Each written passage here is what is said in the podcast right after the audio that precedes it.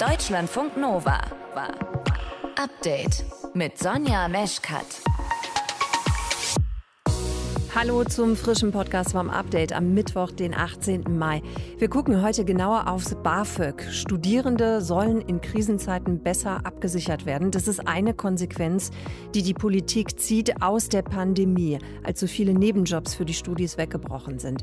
Was kommen soll beim BAföG? Jan Bungartz aus unseren Nachrichten fasst es schon mal kurz zusammen für euch. Jetzt ist geplant, dass es BAföG in künftigen Krisen auch dann geben kann, wenn man es sonst nicht bekommt bekommt. Zum Beispiel, weil das Einkommen der Eltern über der Grenze liegt. Weiteres Thema bei uns sind Bierflaschen. Ja, ja. Das Wetter war gut. Ihr habt vielleicht auch so das ein oder andere Bierchen mal weggezischt. Es ist auf jeden Fall viel getrunken worden. Und jetzt gibt es einfach zu wenig Flaschen bei den Bierbrauereien. Die haben sich nämlich schon gemeldet und sagen, Leute, bringt doch bitte die Flaschen dahin zurück, wo ihr sie geholt habt, damit wir wieder mehr davon haben. Äh, zu den Leuten, die sich da gemeldet haben, gehört auch Stefan Fritsche. Der hat selbst eine Brauerei in Brandenburg. Im Hochsommer, wenn wirklich Land unter ist und alle wie die Verrückten das Neuzeiler Bier trinken wollen, dass man dann das Leergut wieder zurückbringt. Das ist eine Herausforderung, vor der wir auch jedes Jahr stehen, dass wir dann auch mal wieder bitten müssen, bitte äh, nicht nur immer verkaufen, verkaufen, verkaufen, verkaufen, verstehen wir sehr gut, sondern eben auch mal wieder Leergut herbringen. Flaschennot beim Bier. Welche Gründe es noch gibt, außer dass zu wenig Flaschen zurückgegeben werden, das erfahrt ihr in der kommenden halben Stunde Podcast. Ihr hört zu, das ist schön. Deutschlandfunk Nova. Herr Fritsche, ich habe eigentlich gerade so ein und täglich grüßt das Murmeltier-Moment. War das nicht im vorigen Jahr schon ganz genau so? Da haben Sie völlig recht. Denn äh, die Brauereien haben jedes Jahr im Sommer das Problem, dass es immer wieder zu wenig Flaschen gibt. Ja, da sind wir schon mittendrin im Thema. Die Bierflaschen werden knapp. Auch in diesem Jahr. Die Bierbrauereien wollen, dass wir unser Leergut zurückbringen zum Kiosk oder in den Supermarkt dann eben, damit es am Ende nicht eng wird. Und wir gucken jetzt nochmal genauer hin und zwar mit Stefan Fritsche, der hat selbst eine Brauerei und ist Vizechef des Brauereiverbandes Berlin-Brandenburg. Herr Fritsche, warum sind die Bierflaschen knapp? Warum wird es knapp? Warum wird es eng?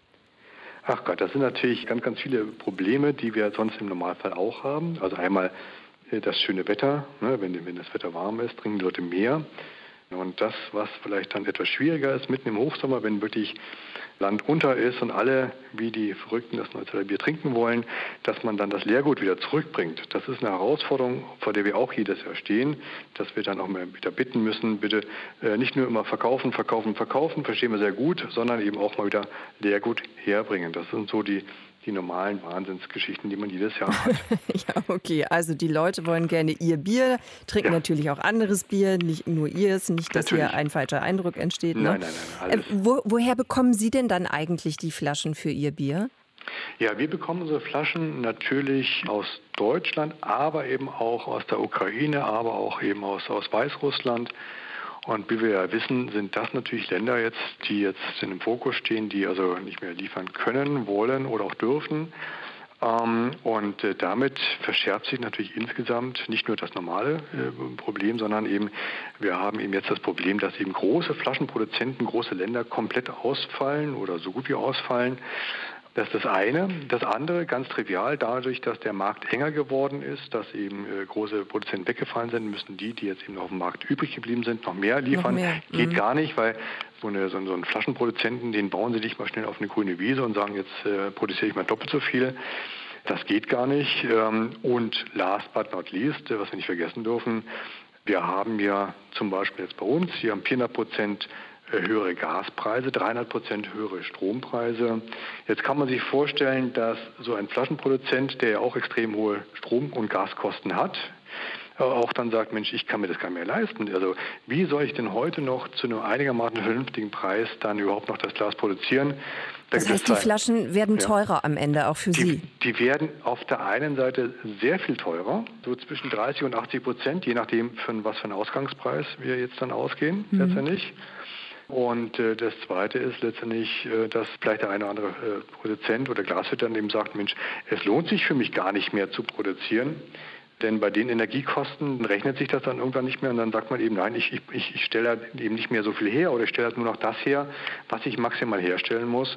Und äh, das führt eben dann dazu, dass wir dieses Jahr etwas erleben, was so in dieser Form wirklich äh, noch nie da gewesen mhm. ist äh, und das dazu führen kann tatsächlich, dass verschiedene Brauereien jetzt zwei Jahre nach der Pandemie leider jetzt sogar gezwungen sind, ja, vielleicht die Produktion einzustellen. Mhm. Was ist mit Alternativen? Was ist zum Beispiel mit ähm, Dosenbier? Ja, das ist eine schöne Sache, wenn man für 10, 20 Millionen nicht eine Dosenanlage hinbaut. Ui, so teuer ist das, okay. Ja, und Dose, bei der Dose, wir reden jetzt von, äh, sagen wir mal, 90 Prozent, 95 Prozent ist Mittelstand. Kleine und mittelständische Brauereien. Und ich hoffe, wir reden über 95 Prozent des Biermarktes und nicht über die, die, die, die, die vielleicht 5 Prozent der Großen, die vielleicht schon bereits heute eine Dosenanlage haben. Das kann sicherlich auch eine Alternative sein. Allerdings auch Dosen werden natürlich zu irgendwelchen Energiekosten produziert und ich kann mir nicht vorstellen, dass das äh, ja, es ist vielleicht ein bisschen einfacher, aber es ist nicht, nicht, nicht dramatisch nicht einfacher. Ja, und es ja, ist halt, wenn das heißt also für einen Betrieb äh, wie den Ihrigen ähm, ist das einfach am Ende dann auch zu teuer. Ich habe noch eine Alternative, Herr Fritsche. Was ist mit dem guten alten Bierkrug, dem mit Deckel? Also könnte man ja auch theoretisch verwenden, wäre auch nachhaltig. Ich finde das eine sehr schöne Idee. Das ist ja für uns als Klosterbrauer hier in Neuzelle sogar fast schon, naja, das, das haben wir früher schon so gemacht, warum nicht heute auch? Das heißt, wir werden uns dann ein paar Pferde kaufen, so ein schönes äh, Pferdegespann hier. Äh, und so haben wir das ja früher gemacht. Dann äh, hatten wir also hier Bierwagenfahrer, die haben Pferde bekommen.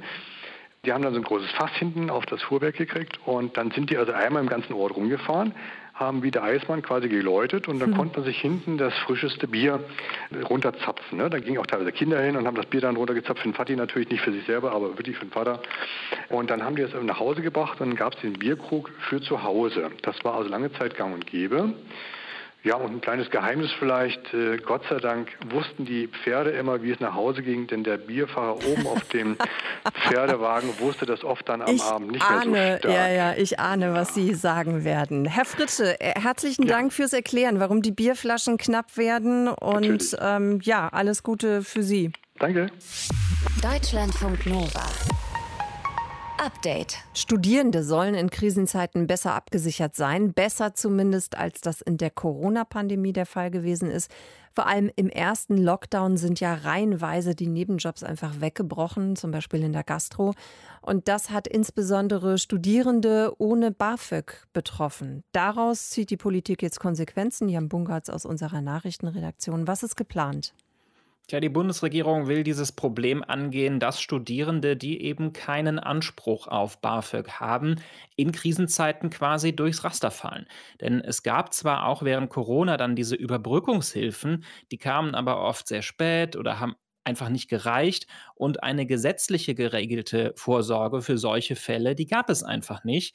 Jetzt ist geplant, dass es BAföG in künftigen Krisen, hoffentlich kommen sie nicht allzu bald, auch dann geben kann, wenn man es sonst nicht bekommt. Zum Beispiel, weil das Einkommen der Eltern über der Grenze liegt. Wer bestimmt denn dann, wann Krise ist?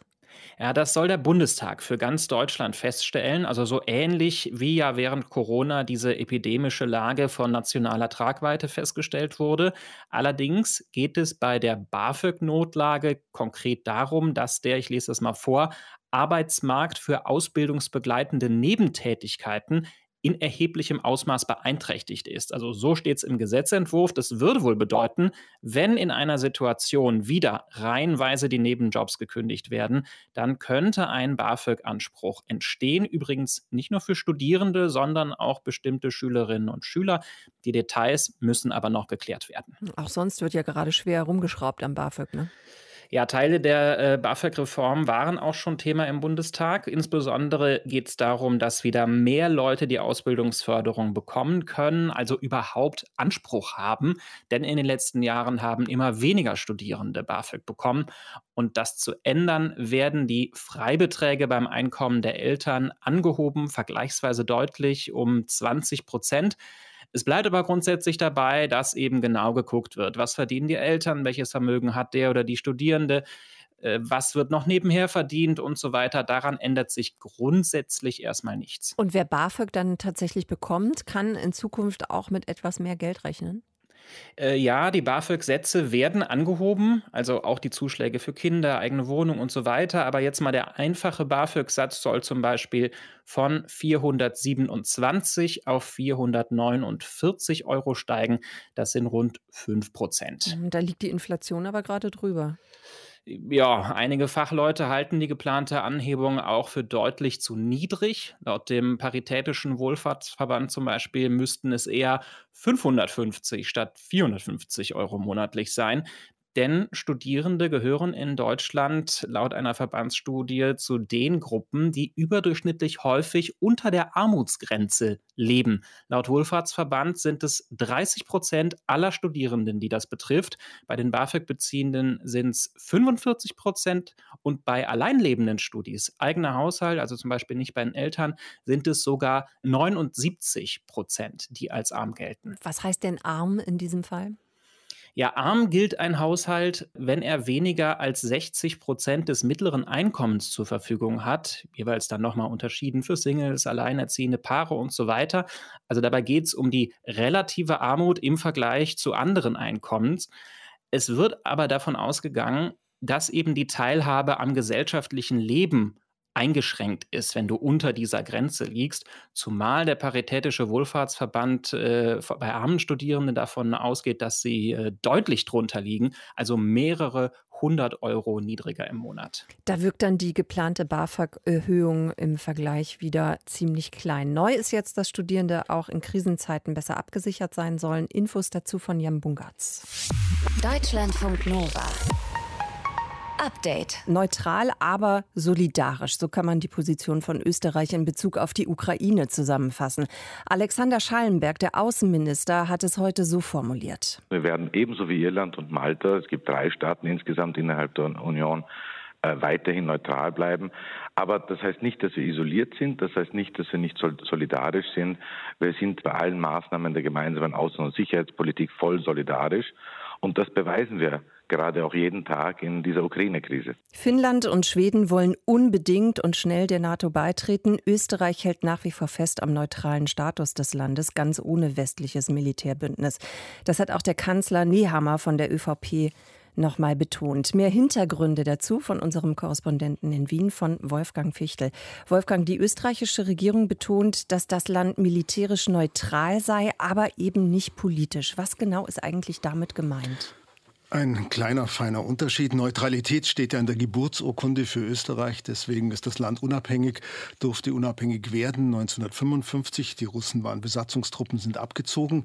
Und damals hat man versprochen, wir bleiben neutral. Jetzt heißt es militärisch neutral, das heißt Bündnisfreiheit. Österreich wird auf absehbare Zeit auch nicht der NATO beitreten mit seinem Bundesheer, wird sich beteiligen an Allianzen, wird bei Übungen dabei sein, aber kein Mitglied der NATO sein. Und ansonsten will man aber nicht neutral sein. Letzter Auslöser war der Angriffskrieg Russlands gegen die Ukraine. Da kann man nicht neutral sein, sagen alle Politiker, auch in Österreich. Wir bleiben militärisch neutral, aber stehen voll zur Europäischen Union. Nicht ganz so voll zu den Sanktionen, weil wir da irgendwo dazwischen stehen.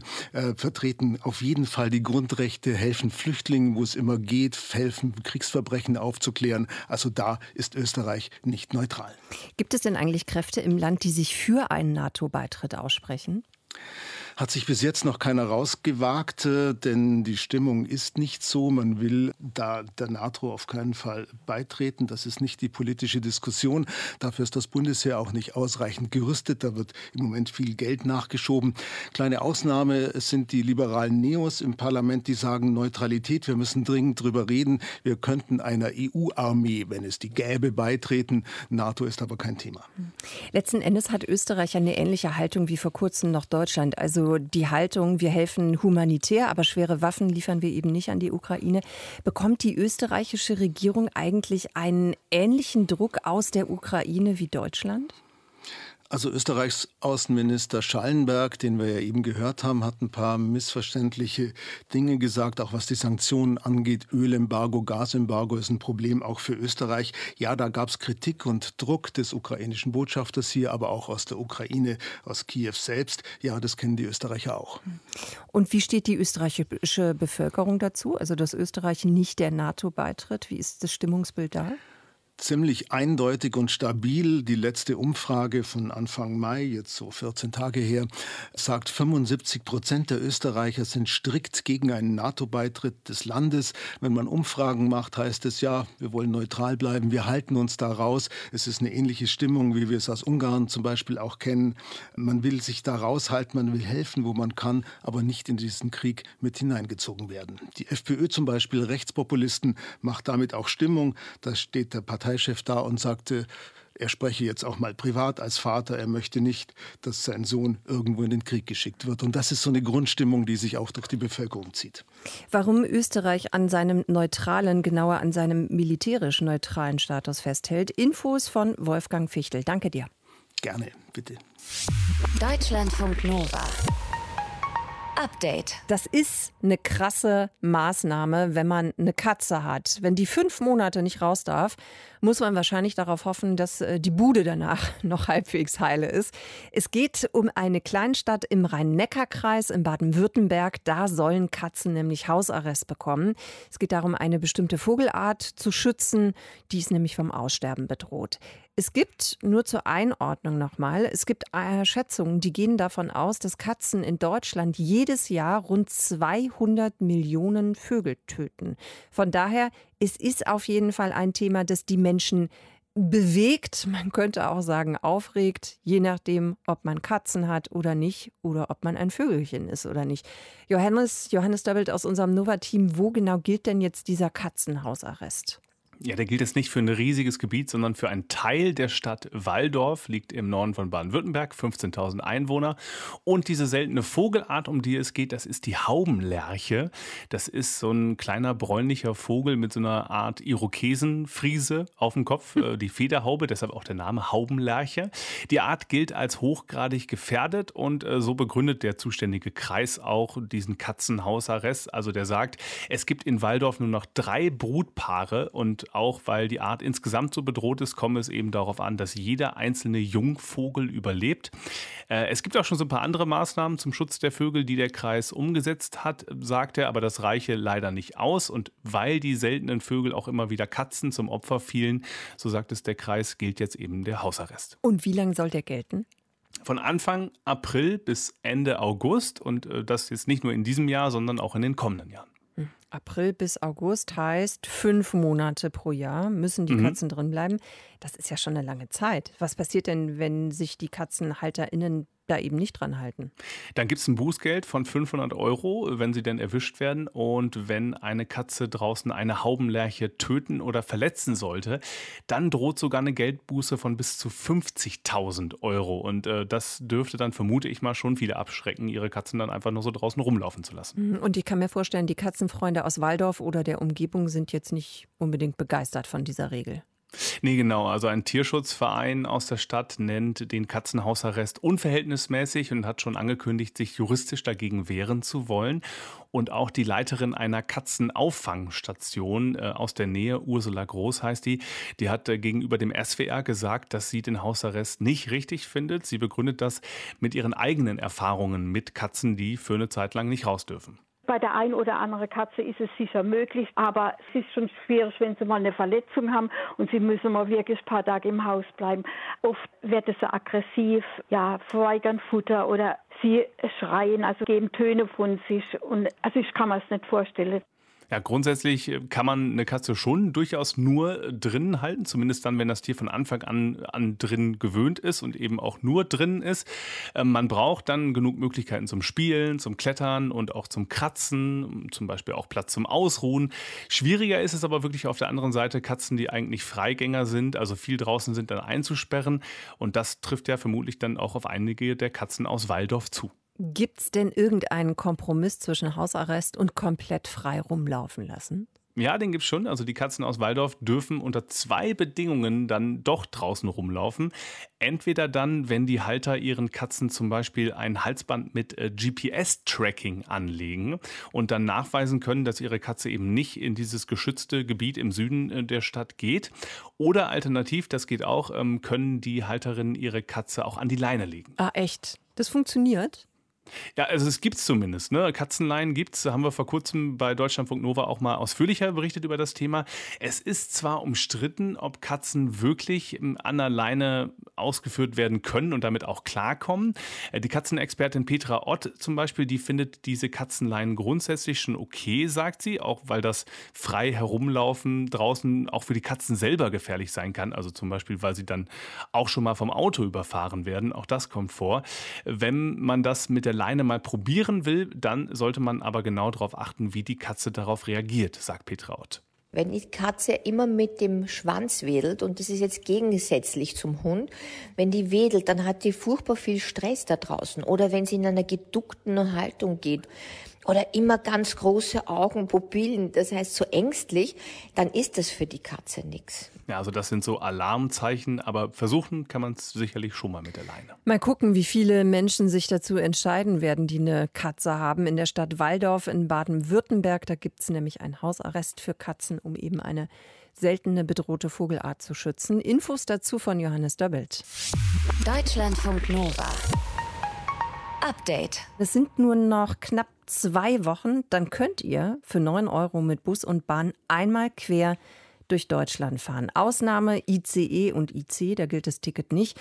Und Voraussetzung ist natürlich auch, dass der Bundesrat dafür abstimmt an diesem Freitag. So, gehen wir mal davon aus, dass alles glatt läuft, dann gilt die ganze Geschichte ab dem 1. Juni. Für die Verkehrsbetriebe war das wirklich ein ganz schöner Eck, das alles umzusetzen und zu organisieren. Und es hakt auch noch an einigen Stellen, nämlich daran, wie es umgesetzt worden werden soll. Studierende zum Beispiel, die müssen mehr zahlen, zumindest jetzt noch. Und warum das so ist, wo sonst noch hakt, unsere Nova-Reporterin Anastasia Rohn hat dazu recherchiert. Anastasia, können alle StudentInnen im Juni mit dem Semesterticket überall in Deutschland mit Bus und Bahn fahren? Ja, die gute Nachricht ist ja. Du kannst als Studentin oder Student aus München mit deinem Semesterticket auch in Potsdam Bus und Bahn nutzen. So hat es mir Joachim Radüns vom Verkehrsverbund Berlin-Brandenburg erklärt. Aber das hat einen Haken, denn das Semesterticket kostet im Sommersemester 2022 an der Uni Potsdam ungefähr 200 Euro. Mhm. An der LMU München kostet es aber 72 Euro. Studierende würden also im Juni nicht nur mehr, sondern auch unterschiedlich viel zahlen. Es soll aber rückwirkend Erstattungen geben. Okay, das heißt, ich bekomme als Studentin die Differenz, also Semesterticket minus 9-Euro-Ticket dann zurück. Genau. Wann Studierende aber die Rückerstattung zurückbekommen, ist noch unklar, weil die Umsetzung ziemlich komplex ist und noch keine konkrete Lösung auf dem Tisch liegt. Warum ist das so? Naja, das liegt daran, dass die regionalen Verkehrsbetriebe die Studierendenwerke und die AStAs, also die allgemeinen Studierendenausschüsse, in so einer ja, komplexen Dreierbeziehung hängen, weil nämlich die Verkehrsverbände die Verträge mit den Studierendenwerken oder eben den AStAs abschließen, aber die Abrechnung über die Hochschulen und Unis läuft. Wir als AStA sind zwar Vertragspartner, haben aber auch keine Kundendaten, weil die Erfassung dieser Semesterbeiträge über die Hochschule funktioniert. Und die Hochschule hat die Daten der Studierenden, die rückerstattungsberechtigt sind, ist aber kein Vertragspartner vom Verkehrsbetrieb. Das hat mir Tim Krause vom AStA der Hochschule Düsseldorf erklärt. Das heißt also, die Verkehrsbetriebe haben gar nicht die Kundendaten der Studierenden, um denen direkt das Geld zurückzugeben. Mhm. Heißt, die Rückerstattung muss über die Hochschulen und Unis laufen, weil die wissen, wer wann bezahlt hat und nur die können auch zurückzahlen. Das aber zu organisieren ist ein wahnsinnig bürokratischer Aufwand. Gerade wird da an der Hochschule in Düsseldorf ein Formular erarbeitet. Damit sollen dann Studierende spätestens im nächsten Wintersemester die Rückerstattung bekommen. Aber auch das ist kompliziert. Okay, es klingt auch jetzt schon kompliziert tatsächlich. Wo hakt es denn jetzt dann an dieser Stelle? Ja, im Timing. Das 9-Euro-Ticket soll ja jetzt ab Juni bis August gelten. Und was machen denn dann Studierende, die in diesem Semester noch bei uns studieren, aber im nächsten nicht mehr? Die würden ja dann von der weniger Belastung im nächsten Semester quasi nicht abbekommen. Andere wiederum könnten gleich doppelt profitieren. Zum Beispiel, wenn du jetzt noch keine Studentin bist und im Sommer mit dem 9-Euro-Ticket fährst, dich dann aber im nächsten Wintersemester einschreibst und dann trotzdem wieder weniger zahlst. Auge zudrücken geht da leider auch nicht. Das hat mir Tim vom Asta Düsseldorf gesagt. Der Rechnungshof könnte den nämlich aufs Dach steigen und das Geld von Asta dann zurückverlangen und das haben die ja nicht. Ich finde es irre, jetzt schon nach dieser Zeit, Anastasia, denke ich so, okay, nein, das wird noch schön kompliziert. Ähm, Gab es denn vorher dazu keine Vorschläge vom Bund, wie man das vereinfachen könnte vielleicht? Ja, Ansprechpartner sollte da eine Bund-Länder-Arbeitsgruppe sein. Das hat mir Stefan Grob von den Deutschen Studentenwerken erklärt. Problem da, wann und wie das Ganze für Studierende vergütet werden soll. Auf diese Fragen hätte die Arbeitsgruppe bisher keine Antwort gefunden. Er meint, das 9-Euro-Ticket wäre zwar ein guter Impuls gewesen, aber um die konkrete Umsetzung wurde sich ja später Gedanken gemacht und das hat jetzt eben Nachteile für Studierende. Jetzt sprechen wir eben genau die ganze Zeit über Studierende. Was ist denn eigentlich mit den Azubis? Haben die auch solche Probleme? Ja, zum Glück ist es da ein bisschen unkomplizierter, weil die Verkehrsbetriebe die Abos für die Azubis direkt anbieten. Heißt, die Rückerstattung läuft da direkt über die MVG, also die Münchner Verkehrsbetriebe zum Beispiel. Und die geben das dann direkt äh, weiter, diesen Rabatt. Also das heißt, die MVG reduziert einfach direkt diese Abbuchungsbeträge. Aber bei den regulären Abos hakt es dann noch zum Teil. Wenn du zum Beispiel in München ein Jahresabo hast, bekommst du zwei Freimonate. Das ist ein bisschen so wie bei deiner Pizzastempelkarte. Hast du zehn gegessen, mhm. bekommst du zwei Pizzen gratis. Und das Problem da, wenn du jetzt im Mai in den zehnten Monat mit deinem Jahresabo fährst und im Juni deinen Freimonat bekommst, hättest du ja gar nichts von dem 9-Euro-Ticket. Da wird aber noch an einer Lösung gefeilt. Ich wiederhole mich gerne, aber es muss sein, es klingt wirklich alles sehr komplex. Es sind ja auch äh, eben verschiedene Verkehrsbetriebe ne, mit verschiedenen Angeboten. Kostet auch alles dieser Aufwand, darf man auch nicht vergessen. Hätte man ja eigentlich dann gleich ein 0-Euro-Ticket einführen können, oder? Ja, habe ich mir auch gedacht. Aber auch das hätte einen Nachteil, hat mir Joachim Radüns von Verkehrsverbund Berlin-Brandenburg gesagt. Das hatte aber das Problem, und das kann ich ein bisschen nachvollziehen, äh, dass sie dann nicht mehr messen hätten können, wer denn dann mehr gefahren wäre. Also wir wollen ja auch feststellen, wer bucht denn dieses 9-Euro-Ticket und wer hat Interesse und wer bleibt danach beim ÖPNV und was hat das gebracht. Du merkst also auch da, der Teufel steckt im Detail. Ja, und das hast du uns sehr gut erklärt. Vielen Dank dafür, Anastasia, wo es beim 9-Euro-Ticket für Studis und Azubis noch hakt. Infos von Anastasia Rohn aus unserem Nova-Team. Wir haben kurz vor der Sendung zusammen gesprochen. Danke dir. Gerne. Deutschlandfunk Nova. Update. Die Pandemie, die hat uns ja alle schwer genervt, ne? Und es ist wirklich schwierig, dieser Zeit was, ja, was Gutes abzugewinnen. Und trotzdem, die Pandemie hatte positive Effekte. In diesem Fall auf die Panzernashörner. Es gibt so viele wie noch nie. 4000 Panzernashörner leben mittlerweile in freier Wildbahn in Indien und in Nepal. Und es ist deshalb so toll, weil es vor gut 20 Jahren nur 100 von ihnen gegeben hat. Dadurch, dass viele Schutzgebiete wegen Corona komplett geschlossen waren, hat es wohl einen richtigen Babyboom gegeben bei den Tieren. Und was sonst noch dazu geführt hat, dass sich die Panzernashörner so gut vermehren konnten, darüber habe ich gesprochen mit Arnulf Könke vom WWF, der leitet den Fachbereich Artenschutz. Herr Könke, über die Nachricht kann man sich doch einfach mal freuen, oder? Ja, danke schön. Ich habe mich auch wirklich selbst gefreut. Ich freue mich auch weiterhin. Ich muss dazu sagen, dass ich aktuell von Nepal aus arbeite und auch schon selbst im Chitwan Nationalpark war und selbst Panzernashörner auch Mutter mit Kind gesehen habe. Und es ist schon sehr eindrucksvoll, wenn man diese riesigen, irgendwie vorzeitlich anmutenden Tiere so im Morgennebel da in ihrer großen Größe stehen sieht und sich auch mal freuen kann. Denn ehrlich gesagt, Erfolgsgeschichten im Artenschutz haben wir leider nicht so viele. Hätten Sie denn gedacht, dass das wirklich mal funktioniert? Also, dass man die Anzahl der Tiere von 100 auf jetzt 4000 hochbekommt? Na, wir haben historische Beispiele, lustigerweise gerade auch beim Nashorn, nämlich beim Breitmaulnashorn im südlichen Afrika, dass sowas geht, äh, dass man von sehr niedrigen Zahlen auf sehr große Zahlen kommen kann.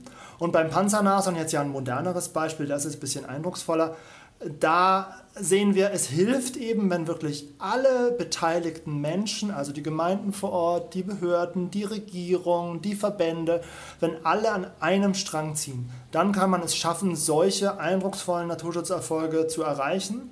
Man muss aber auch dranbleiben, sieht man auch beim Panzernashorn, weil natürlich Die Art ist weiterhin bedroht. Es sind immer noch nicht so viele. Also wir freuen uns über 4000, aber mhm. natürlich gibt es andere Arten, die sind viel häufiger. Mhm. Ich habe ja eben schon mal diese Pandemie angesprochen, also Corona. Ne? Hat das tatsächlich diese, diese Auswirkungen, also dass eben auch die Schutzgebiete dann geschlossen wurden, hatte das wirklich so einen großen Effekt auch oder sind es im Prinzip dann einfach mehrere Faktoren, die da zusammenkommen?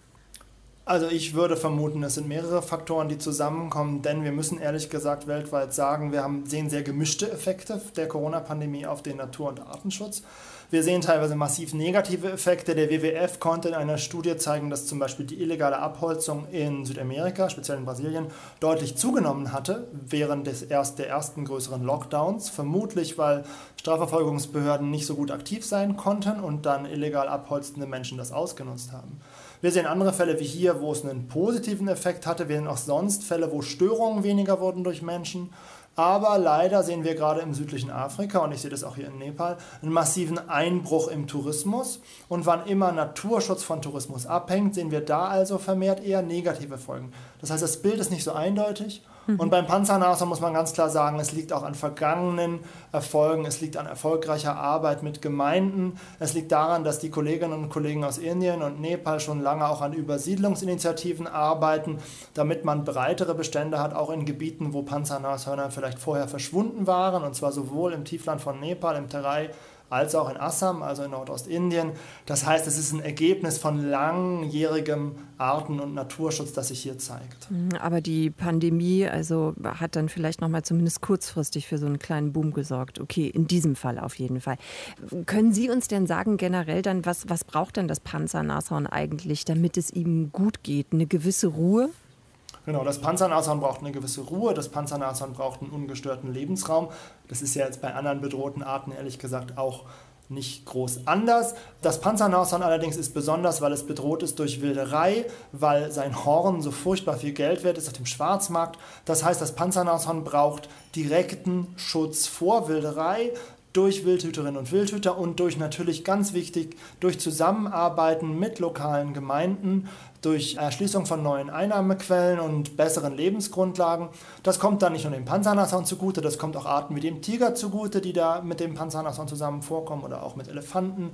Also auch Arten, die mehr Konflikte mit Menschen verursachen. Denn da ist das Panzernashorn in meiner Arbeit so ein bisschen einzigartig, weil das macht eigentlich so gut wie gar keine Konflikte und bei vielen großen Tierarten ist das leider anders. Eine Besonderheit gibt es genau, das ist diese Wilderei für das Horn, die dazu führt, dass wir also zum Beispiel auch in Südostasien arbeiten müssen, um die Nachfrage nach Nashornhorn zu reduzieren, damit Menschen das weniger kaufen.